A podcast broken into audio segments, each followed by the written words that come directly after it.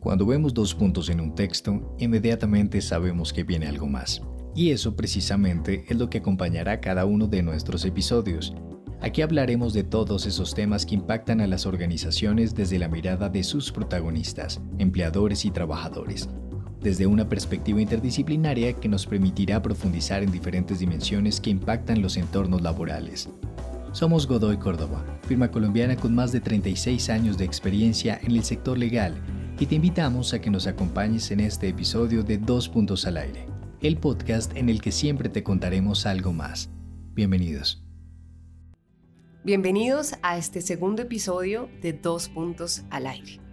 En este episodio vamos a hablar del liderazgo, pero soy una fiel creyente de que no podemos hacer algo con otros que primero no hemos hecho bien con nosotros mismos. Por eso, hoy tendremos un especial énfasis en el autoliderazgo. Para hablar de este gran tema nos acompaña un gran experto, Omar Salom.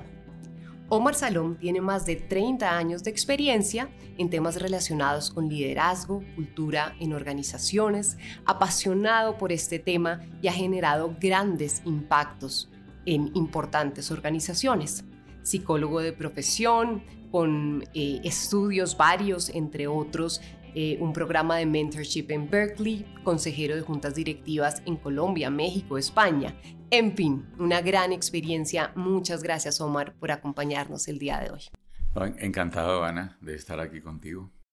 Bueno, Omar, como lo venía diciendo, pues realmente creo que llega el momento de mirar este tema del liderazgo un poco desde una visión 360, porque estamos viendo que hay una cantidad de información, estamos inundados en las redes de qué debe ser un líder, qué no debe ser un líder, mm. y inclusive algo que he visto recientemente y es también una crítica al exigirle mucho al líder, porque están diciendo, bueno, pero ¿cómo es posible que un líder pueda hacer su trabajo, pero además pueda inspirar, pueda preocuparse por el otro como ser humano? Bueno, ¿cómo puede hacer esto un líder? Y yo al leer esa crítica me preguntaba, bueno, es que claramente no le podemos exigir a alguien algo que no ha desarrollado ya nuevamente consigo mismo y que tiene las habilidades para hacerlo. Entonces, me encantaría hablar contigo un poquito de este tema y que me cuentes tú cómo ves el concepto de autoliderazgo empezar ejerciendo ese mandato sobre mí mismo, esa convicción de que tengo que organizar mi vida, mis funciones, mis roles, algo de lo que ya hablamos en dos puntos en un anterior episodio y los que no se lo hayan oído, ojalá se lo oigan, pero es un poco eso, cómo me gestiono y autogestiono para después sí poder con mi ejemplo y con mis herramientas liderar mi equipo. Bueno, eh, eh, partamos de la definición que yo creo que, que a veces desde la definición uno puede clarificarse. La palabra liderazgo, curiosamente, no, no viene de, de, una raíz latina eh, ni griega, viene del antiguo inglés, litan, que significa en inglés to go, to go first. Entonces, no tiene ninguna relación en principio con mandato, con estar por encima de, no tiene ninguna relación con, eh, directa con dirigir. Tiene que ver con una actitud de movernos hacia algo, movernos hacia una meta, un objetivo, con otros. Y si nos salimos del contexto empresarial, hay una larga tradición que viene desde Grecia, desde los romanos, desde los estoicos. Que luego eh, retoma la psicología cognitiva y muchas otras filosofías, y es que, para responderlo en una frase, que lo que nos perturba, voy a usar esa frase, que lo que nos perturba, lo que nos incomoda, eh, lo que es un estorbo, eh, no tiene que ver con lo que está pasando afuera, sino con el cómo yo interpreto lo que está ocurriendo afuera. Y, y e interpretar es un proceso interno es un proceso de autoliderazgo, porque somos generadores de interpretaciones y es una responsabilidad personal de cada uno, generar interpretaciones que sean potentes. Y eso nos lleva a, la definición de autoliderazgo, es decir, ser dueños de, nuestras interpretaciones. Nuestras interpretaciones son las que nos llevan a sentirnos como nos sentimos y el cómo nos sentimos nos lleva a actuar de cierta manera con otros y eh, en esto que acabo de decir se resume que para liderar a otros es preciso liderarnos a nosotros mismos. Qué potente ese concepto, Omar, de somos dueños de nuestras interpretaciones. Mm. Del mismo mundo del yo no puedo controlar necesariamente lo que pasa en mi exterior, aun cuando ah. yo sí creo que podemos co-crear entornos, ah. pero hay cosas en que se escaparán de nuestra voluntad, pero sí puedo controlar mis reacciones, mis interpretaciones. Algún día te vi a ti un ejemplo muy potente porque además me sentí completamente identificada Ah. Eh, que hablaba de la vida con los hijos. Y mm. es, todos hemos tenido ese día de cansancio, de mucho trabajo y el que llegamos en la casa y están, en mi caso, tres niños alterados, llanto y grito y uno no sabe si quiere más bien salir corriendo. Y ahí uno decide si lo interpreta como ese ruido y esa molestia y esa salida de la zona de confort o si lo interpreta como la dicha y el goce de tener todavía chiquitos en la casa, porque muy pronto van a partir, todos lo sabemos, que son prestados. Entonces yo hago mucho ese ejercicio y me encanta cuando logro decir, bueno, puede que esté cansada, están alterados, pero qué maravilla poder darles un abrazo y poder tener el reto de ayudarlos a identificar sus sentimientos. Entonces, en el poder de las interpretaciones creo que está también el poder del el disfrute de la vida. Y algo más que quiero recoger de lo que acabas de decir y es también entender cómo en la vida eh, no solamente nosotros somos co-creadores, sino todo nuestro entorno lo es. Hace poco vi una empresa que dejó de denominar a las personas eh, de la compañía trabajadores, porque trabajadores se puede entender como una pieza más de una máquina, eh, y más co-creadores, mm. porque realmente en todos los espacios en los que nos sentimos acompañados estamos co-creando. Mm. Entonces creo que eso que traes a la mesa también es muy importante y es saber que debemos ser dueños de nuestras interpretaciones y saber que tenemos una responsabilidad sobre nuestro entorno y la creación compartida. La co-creación es una de las herramientas más efectivas para contribuir al cambio de la cultura organizacional, generar sentido de pertenencia en los colaboradores y construir ambientes de desarrollo, bienestar e innovación. Bueno, para co-crear uno necesita saberse creador, ¿cierto? Porque si no, la palabra co-crear no hace sentido. Y necesita sentirse sujeto, no objeto porque quienes creamos somos los sujetos. Eh, y los sujetos eh, poseemos lenguaje. Un sujeto, decía algún filósofo, creo que era Nietzsche, decía, el ser humano es el animal capaz o que tiene la cualidad de hacer promesas, supongamos. Eh, entonces, para co-crear con otros, necesitamos primero eh, sabernos sujetos. Y para sabernos sujetos, necesitamos, voy a enfatizar un poquito en lo que acabas de decir, que, es radical y que la mayoría de la población no tiene conciencia de ello. En inglés se dice, eh, somos mini makers, somos creadores de significado. Parte de ser adulto es uno revisar las interpretaciones que la historia y su cultura familiar, eh, de país, etc. Revisar las interpretaciones que mis padres me han dado, revisar la, la calidad de las interpretaciones. A eso se le llama volverse adulto. Es convertirse uno a nivel metafórico en su propio padre, en su propia madre. Y todo eso requiere un ejercicio de interpretación y reinterpretación permanente. Eh, lo, otro, lo otro que, que, está ligado a esto son las emociones. Y aquí me voy a algo para luego entrar al tema de co-crear.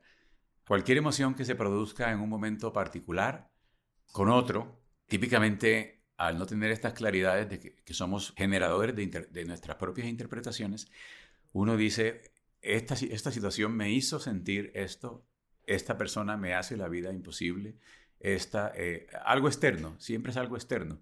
Hay una confusión ahí entre temporalidad y causalidad. Y es muy cultural. Entonces, uno, para hacerse dueño de sus interpretaciones, necesita utilizar eso que llaman el pensar acerca de lo que estamos pensando, el sentir, el ver cómo me siento acerca de lo que estoy sintiendo. Es una capacidad única, humana, en donde uno puede eh, redefinir cómo está interpretando algo y por lo tanto sentirse diferente y co-crear como consecuencia algo distinto en el otro, un espacio diferente. Eh, si es hostil, por ejemplo, el espacio, convertirlo en un espacio más de cooperación, un espacio más de co-creación, y ahí entramos al tema de liderar a otros. Pero como tú decías al comienzo, el autoliderazgo en la vida personal y en la vida corporativa es fundacional.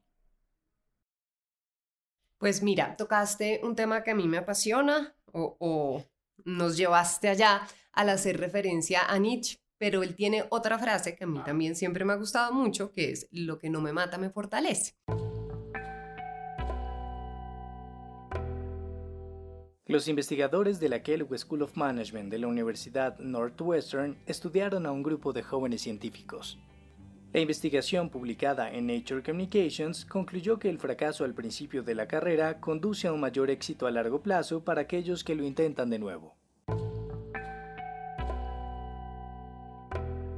Y yo creo que esa se puede entender precisamente bajo la interpretación mm. de que no somos objeto, sino sujeto, y que en ese orden de ideas, aquellos retos que vienen a la vida, no los debemos ver desde una visión de víctima, sino desde una visión de aprendizaje.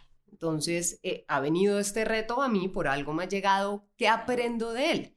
Y así me puedo empoderar en la vida, que sé que es un concepto que tú también eh, manejas muy bien, eh, el, el empoderarnos.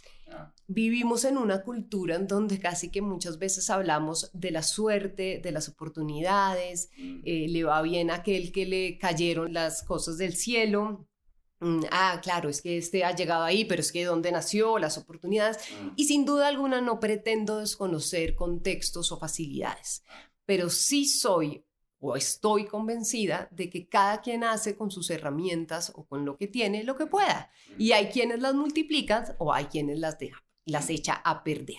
Y creo que el poder multiplicar esas oportunidades o herramientas está en, como tú dices, volvernos sujetos activos, empoderarnos, entender esa posibilidad y capacidad que tenemos todos los seres humanos de cambiarnos a nosotros mismos y nuestro entorno. En potencia, entonces fíjate que acá estamos recogiendo con esta información una primera actividad de ese líder y ese autoliderazgo, y es trabajarse a sí mismo, ser sujeto activo y creador en su vida. Entender que los retos vienen como enseñanza. El tema que yo he insistido en el anterior episodio, insistiré siempre, el poder de la gratitud. Agradecer hasta los retos porque vienen a enseñarnos. Y creo que en la gratitud también está un elemento importante de todos aquellos que queremos autoliderarnos, agradecer por lo que tenemos. Sí. Sí, y si te sigo, una forma de agradecimiento es a entender cómo la vida es, no como uno quiere que sea. Me explico. Uno de los problemas para el autodesarrollo es vivir en el debería. Eh, debería pasar esto, debería pasar aquello, por, pues, de cosas tan simples como por qué este tonto que va adelante no se adelanta en el tráfico. ¿Por qué esta persona no me sirvió lo que le pedí? ¿Por qué esta persona llega tarde y siempre llega tarde? Es decir, si uno vive en el debería, está viviendo una ficción, porque uno no puede controlar a los demás. Y es en, en psicología cognitiva es una, se le llama una distorsión cognitiva. Gran parte del sufrimiento humano no lo limito a esto, tiene que ver con vivir en el debería. Y yo creo que es em, algo más sano. Yo no creo, pues la investigación muestra que es algo más sano el prefiero, el quiero, el voy a. Que eso nos lleva a, vivir más en, un estado de, como tú le llamas, de gratitud. Lo otro tiene que ver con, otra dimensión en términos psicológicos y es la tolerancia a la frustración. Los niños no, no toleran la frustración, por eso son niños. Eh, los adultos, hablando de desarrollo, hablando de autodesarrollo, hablando de autoliderazgo, una cosa que podemos desarrollar, que no depende de la edad, ni del número, ni de cuántos años llevo haciendo X, es trabajar en la tolerancia a la frustración. ¿Qué significa? A que las cosas no pasan como uno quiere, necesariamente. Y lo voy a exagerar, uno no vino aquí a pasarla bien. nadie nos prometió que la vida iba a ser como uno se la imagina. Nadie nos preguntó si íbamos a nacer. No nos van a preguntar tampoco cuándo vamos a morir. Entonces, en la mitología hay mucha, eh, hay, un tema que es recurrente, una y otra vez, una y otra vez. Eh, en algunos casos se le llama el mito del héroe. Eh, tú lo ves en todas las películas, en casi todas las películas, en casi todas las historias, en casi todas las novelas en Hollywood. La persona sale en busca de resolver algo, aparece el dragón, el dragón como algo simbólico, y tiene que enfrentarse al dragón. Y puede que no regrese a casa. Vence al dragón, atrae el tesoro y regresa. Tú lo ves en la historia de Jonás, en, el mito bíblico o, historia, yo no sé, creo que es mito, en donde Jonás no quiere hacerse cargo de algo que necesita hacerse cargo. Para hacerle cuento breve, se lo traga la ballena, dura tres días dentro de la ballena, es expulsado de la ballena y regresa eh, y cumple su misión. Él lo ves en Pinocho, en la historia de Pinocho, no es ser humano, es de palo, eh, atraviesa algo que no tiene responsabilidad, gana responsabilidad. Ahí les recomiendo que vean Pinocho.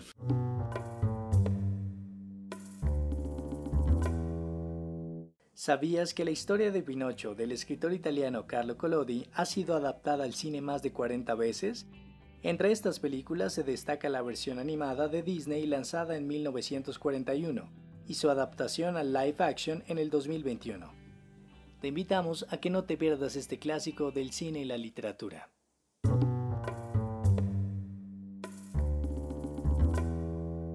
Entonces, en, toda la literatura nos acompaña esta búsqueda de, de, ganar responsabilidad personal.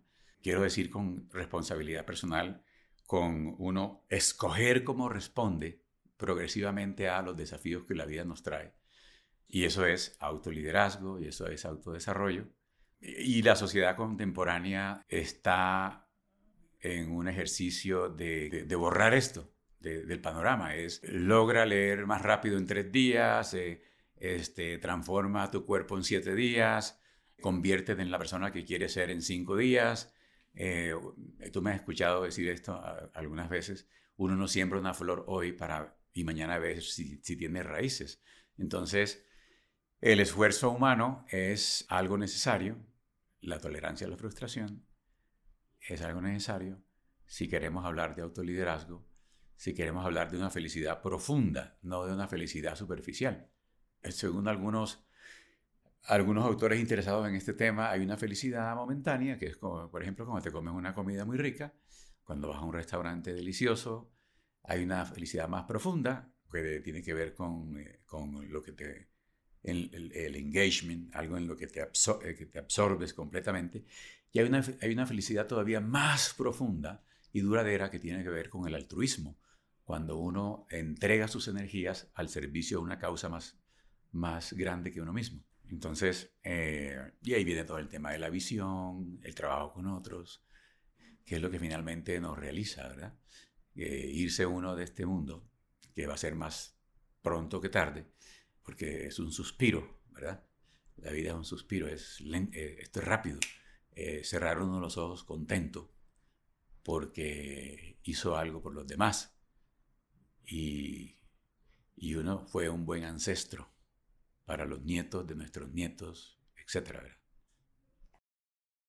Qué, qué bonito todo eso y yo lo resumiría también en la capacidad de aceptar el don de la aceptación, de entender como tú dices que no todo es exactamente como yo me lo imagino o ni va a ser como yo me lo imagino. Ah. Y aquí viene una pregunta que me han hecho varias veces cuando he hablado de estos temas y es, bueno, pero por un lado me está hablando de que me empodere, de que soy co-creador, de que ah. puedo modificar mi entorno, pero por el otro lado me está hablando de no usted vaya y acepte. Al fin qué, porque un concepto es acción y el otro concepto es casi que silencio, quietud y omisión. Pero yo no lo veo así. Uno tiene que entender que uno sí tiene esa posibilidad de co-crear, de ser sujeto activo, eh, de ir y empoderarse en su vida y como diría, cogerle las riendas a la vida, ah. pero eso no significa que al hacer eso ah. todo va a salir como el libreto que ah. hice y todo va a salir como planeado. De pronto inclusive puede salir mejor,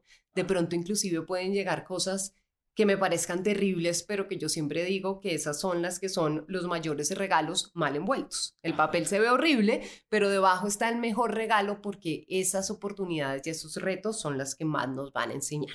Entonces es, bueno, empoderémonos, que seguro con este concepto, mientras que yo esté empoderado, pero dispuesto a aceptar ese plan perfecto que a veces aparece, voy a llegar a la felicidad. Y un buen autolíder y posterior líder de otros es muchísimo mejor o creo que es bueno cuando logra hacerlo desde la felicidad, desde lo que tú dices, el valor de aportarle a otro. No estoy acá porque te quiero dar una orden o porque quiero que esto pase. Estoy acá porque quiero que creemos en conjunto, generando valor conjunto.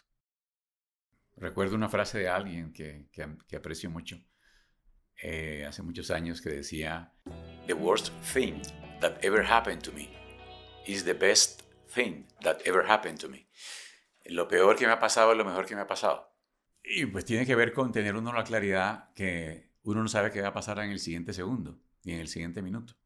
Y que el tema en toda la literatura antigua, eh, cuando hablamos de los héroes, cuando hablamos de las virtudes, cuando hablamos de, de todo este tema que, que, te ocupa hoy de autoliderazgo, de cuando hablamos de lograr cosas con otros, de co-crear, como decías hace un momento, este, tiene que ver fundamentalmente con, a ver, eh, se le llama persistencia, perseverancia, consistencia, alguien a quien yo admiré mucho y desafortunadamente ya no está con nosotros, el doctor Stephen R. Covey, eh, decía en uno de sus libros, y exagerando, eh, poniéndolo una frase, él decía, la gran diferencia entre las personas que lideran y las que no es que las que lideran hacen lo que tienen que hacer, aunque no les guste, aunque no tengan, no tengan ganas en el momento.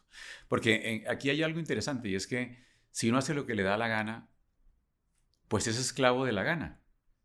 Entonces, este, parte del desarrollo eh, personal tiene que ver con eh, tener una visión que sea más amplia que uno mismo. No estoy hablando de negación sacrificial acerca de sí mismo, sino, pues, este, cuando, cuando aparece otro, cuando hay otro, ya no podemos hacer lo que nos da la gana, porque entonces no podemos construir juntos. Que ese es un mal entendimiento de libertad que también tenemos en la sociedad contemporánea, que ser libre es hacer lo que nos dé la gana. Pues no. Eh, ser libre es tener la capacidad de ponernos límites y saber que hay otro. Y cuando hay otro, se funda la ética.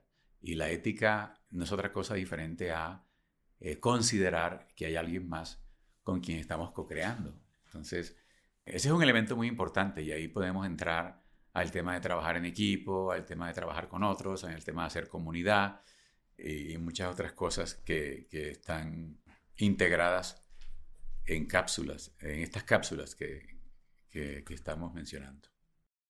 Mira, tú tocas un tema del cual yo creo que podríamos hacer todo un episodio que habla de, de ese sentido de libertad. Yo tengo un temor, Omar, y te lo voy a compartir, porque siento, y lo estamos viendo estadísticamente, que estamos en el momento de la historia en que menos cautivados están los trabajadores, mm. mayores tasas de renuncia hay, como mm. que no nos hallamos en nuestro lugar de trabajo. Mm. Sin embargo, un poco la aproximación que se le está dando a este reto en muchas partes es, bueno, ojo, menos horas de trabajo, más flexibilidad, que las personas trabajen en casa todo lo que quieran. Y bueno, un sinnúmero de beneficios y de posibilidades para que el trabajador encuentre felicidad. Y yo me temo que ese es un camino infinito y muy peligroso. De hecho, he hecho el ejercicio de pensar y de hablar con generaciones, abuelos, padres, y creo que trabajaban mucho más de lo que se trabaja hoy en día. Por supuesto, todos van a decir, pero ¿cómo? Si yo siento que trabajo un montón. Claro que lo hacemos. Pero si miramos para atrás, se trabajaban más horas, se tenían múltiples trabajos muchas veces, no había flexibilidad, eso de trabajo en casa, por supuesto, ni era un sueño y eran más felices con su trabajo. Mm. Entonces siento que acá estamos empezando a tener un problema y es de que pensamos que ser libre es que nos den más y menos, más flexibilidad, más beneficios, menos trabajo y no nos estamos dando cuenta que de pronto está en la aproximación hacia, hacia nuestro trabajo, en el sentido de propósito, en el por qué, en el que tenerle amor a lo que hacemos. Creo que como te digo, eso podrá ser todo un episodio, pero creo que igual viene muy al lugar acá a entender que igual las grandes cosas se construyen con esfuerzo y que eso jamás se nos puede olvidar para nuestra propia vida, en donde entra todo el capítulo de hábitos. Los buenos hábitos en nuestra vida no son sencillos, Ajá. todos requieren esfuerzo. Levantarse a hacer ejercicio a las 4 de la mañana es un gran esfuerzo. Meditar, eh, dejar aprender, a- el... aprender el- a caminar cuando tienes un año. Sí, todo, limitarse los, la comida que más nos gusta, que a veces ese, es ese gran helado, todo es un esfuerzo en la vida, pero los resultados, pues por supuesto, están más que demostrados. ¿Cómo podemos vivir mejor? Partiendo de esa simple pero poderosa pregunta, James Clear a través del libro Hábitos Atómicos propone un método sencillo y comprobado basado en investigaciones científicas para desarrollar buenos hábitos que contribuyan a mejorar nuestra vida. No te lo pierdas. Hay más de una cosa que necesitamos revisar siguiéndote y escuchándote con atención. Eh, el esfuerzo se ha colocado en la categoría de lo no deseado y, y el esfuerzo consciente, el esfuerzo por el logro de algo que uno, que uno anhela, genera felicidad, genera contentamiento, genera gozo. Ya no recuerdo quién, quién fue, no importa quién lo dijo. Eh, la pereza es una se, concebía como, bueno, es, una, es un vicio en, cuando hablamos de virtudes y vicios. Y en, en términos eh, psicológicos, la pereza es, es, un pasito hacia la depresión, digamos, exagerando un poco. Eh, la vitalidad, eh, la, el tomar iniciativa, y otra vez ahí volvemos a la definición inicial de liderar, to go, tomar iniciativa, eh, genera alegría. El esfuerzo genera alegría. Ahora, el esfuerzo sin sentido, el esfuerzo en donde uno no entiende por qué está haciendo lo que está haciendo, que es lo que pasa muchas veces en las organizaciones, que las personas no logran conectar la actividad específica que están haciendo con las actividades de otros y con el propósito que tiene la organización.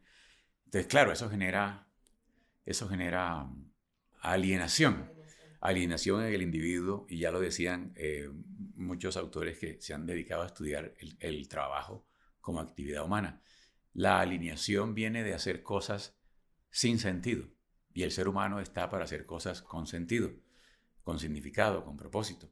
Pero de nuevo, eh, lo que tú dices es crucial porque necesitamos recuperar el gozo del esfuerzo, la alegría del esfuerzo, el esfuerzo, el valor en el esfuerzo. ¿Qué es lo que tú ves en todos los héroes de la antigüedad y en todo el concepto del, de, del héroe? que es perseverancia, consistencia, el hecho mismo de cumplir promesas, el hecho mismo de decir lo que se hace, lo que uno dice que va a hacer, etcétera, etcétera. Tú también me hiciste recordar algo que dice Jay Sherry, que no sé si, si lo hayas oído, es una persona que duró aproximadamente tres años en una experiencia como monje. Y lo vi hace poco decir algo que me pareció muy valioso y es que muchos pensamos que los monjes han renunciado a cualquier forma de placer. Y él decía, eso no es cierto, nosotros amamos el placer, lo que pasa es que buscamos el placer con sentido. Un placer no el momentáneo, como decías tú ahorita, sino aquel que tiene un propósito y que me conecta con ese propósito superior.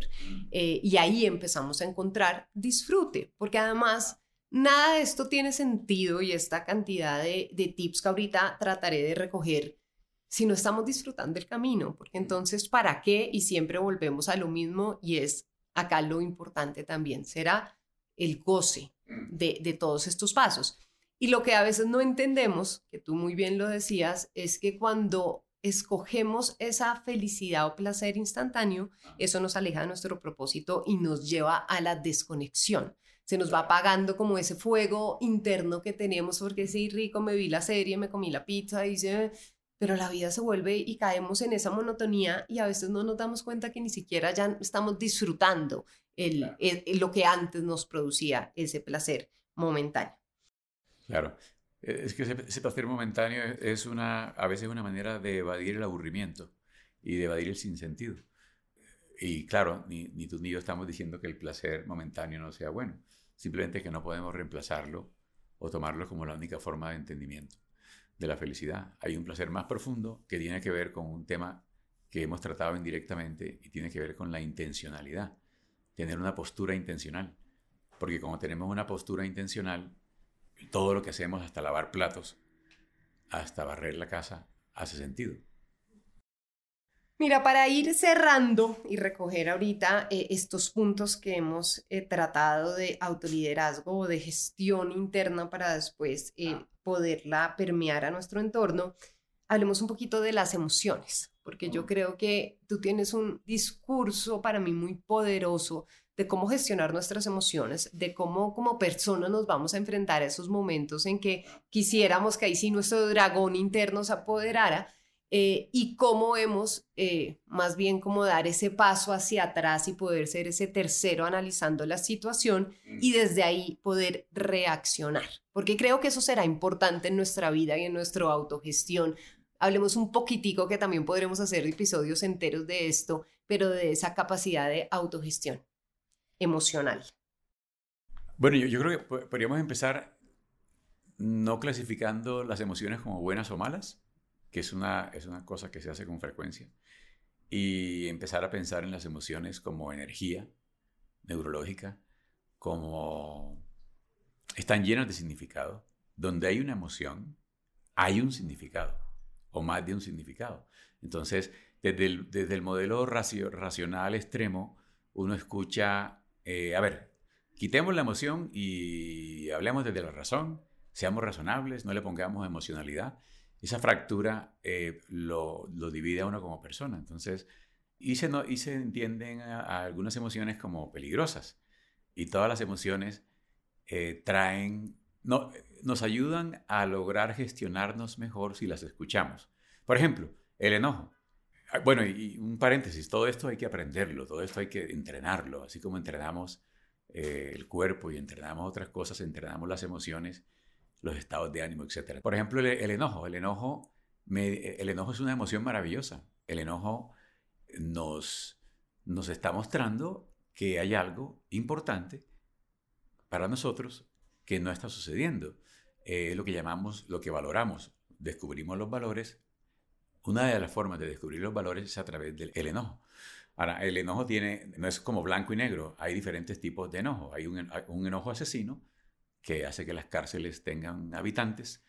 Hay un enojo amoroso, hay un enojo consciente, hay un enojo enfocado, etcétera, etcétera, etcétera. Pero todas las emociones, la riqueza emocional genera eh, riqueza personal y genera creatividad y genera y nos ayuda a la co-creación. Le tenemos miedo a las emociones y cuando le tenemos miedo a las emociones, incluso en las organizaciones, el 80% de las personas en las organizaciones, y no importa si son alemanes, si son gringos, si son latinos, no dicen lo que piensan en los comités y en las reuniones. 80%.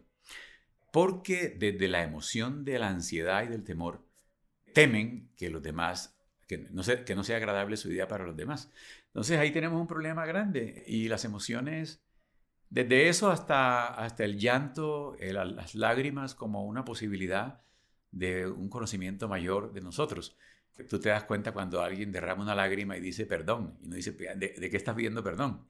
Entonces, las emociones son un gran regalo, ojo, pero son falibles. Ahí es donde, donde la frase sigue tu corazón tiene sus limitaciones, porque las emociones son falibles y no, no necesariamente necesitamos hacerle caso a cualquier emoción o actuar cualquier emoción. Hay que hacer un control de calidad incluso de las emociones que experimentamos, pero sí reconocerlas, uno, expresarlas, dos, y saber a quién se las expresamos también. La riqueza emocional produce salud emocional.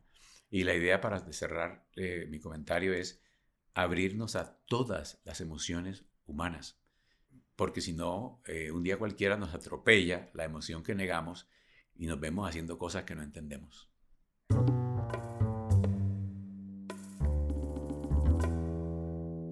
¿Sabías que las emociones pueden impactar tu salud física? Al experimentar ira, tristeza, ansiedad o depresión de manera intensa, tienden a producirse cambios de conducta que hacen que abandonemos hábitos saludables, como la alimentación equilibrada, el ejercicio físico o la vida social y los sustituyamos por otros como el sedentarismo o las adicciones, para contrarrestar o eliminar estas experiencias emocionales.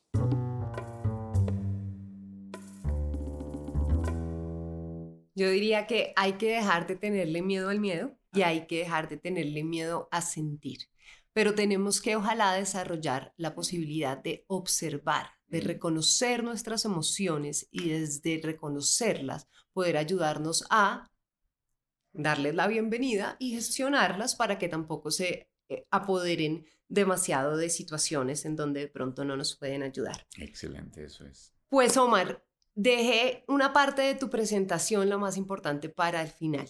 Y es que creo que a mí más que esas personas que saben y tienen todo el expertise que tú tienes y saben hablar muy bonito, eh, esas personas, por supuesto, a todas las admiro, pero las que más logran impactar mi vida son aquellas que puedo ver que viven en coherencia y que se les nota que todo lo que dicen lo han llevado a su vida.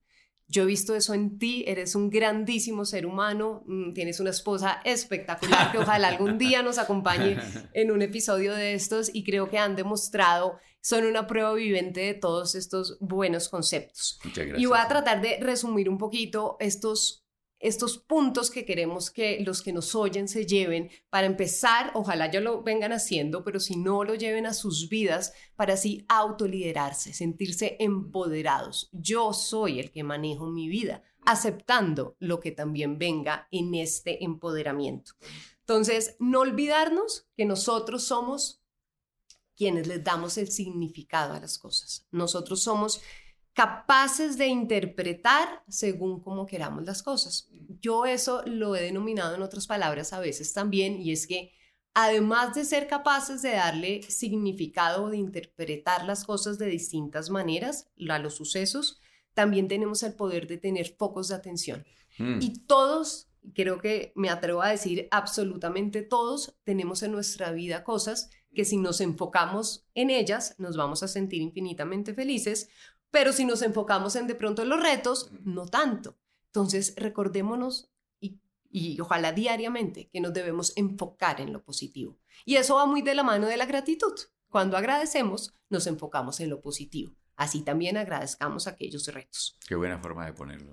Aceptar, aceptar todo eso que estamos agradeciendo, desde lo positivo hasta lo que viene, como he dicho, en un papel de pronto no tan bonito con el tiempo uno lo abre y entiende, como tú dijiste en tu frase, que de pronto fue lo mejor que le pudo haber pasado. Mm. Todos hemos vivido experiencias así, que cuando estábamos muy cerca nos parecieron tenebrosas, pero al verlas de lejos las aprendimos a agradecer y a valorar y a decir, gracias, vida, universo, Dios en lo que cada quien crea.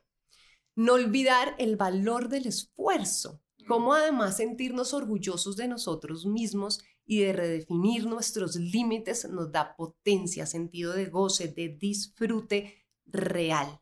El placer con sentido, con esfuerzo. Todos son válidos, el momentáneo bienvenido y que no se nos olvide, pero que no se nos olvide aquel que nos acerca a nuestro propósito y acordarnos que somos seres humanos espectaculares, con corazones, con emociones y que debemos aprender a reconocerlas, a dar un paso hacia atrás para poder vernos y entender también el por qué, por qué llegó esta emoción y cómo la voy a manejar.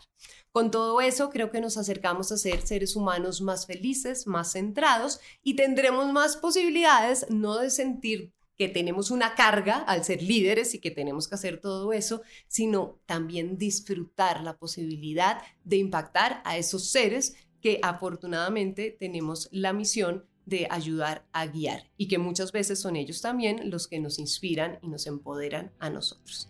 Entonces, la maravilla de co-crear y de hacer equipo. Omar, un millón de gracias por este lindo espacio. A ti, a ti, muchas gracias y, y lo disfruté, lo estoy disfrutando y lo disfruté mucho. Bueno, a nuestros oyentes, gracias por oírnos. Ojalá no se pierdan un próximo episodio de Dos Puntos al Aire.